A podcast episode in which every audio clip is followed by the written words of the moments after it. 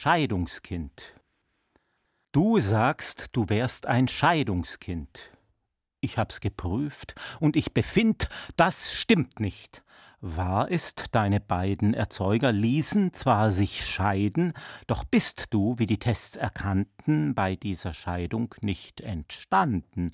Nein, vielmehr war zuvor mal naher Kontakt da, und du stammst von daher. Dies ist die Wahrheit, ihr entrinnt man nicht. Du bist kein Scheidungskind, bist Kind intimen Naheseins.